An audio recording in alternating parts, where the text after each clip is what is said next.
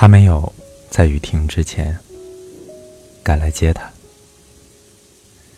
雨伞变得没有意义。一个人被爱救了，会最先从哪里生锈？他想到昨晚那句“爱需要齿痕”，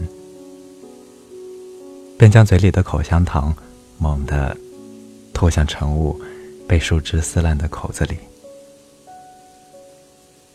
从南楼二幺八的窗口，你会看见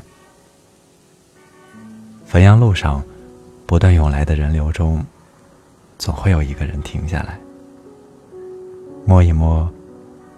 那颗古槐的家。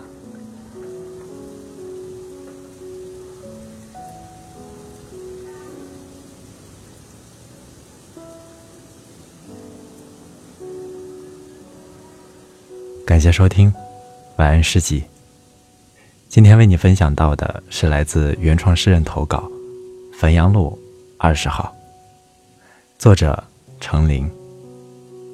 如果你有好的诗文作品想要跟我推荐的话，欢迎订阅微信公众号“凡人诗集 FM”，与我取得联系。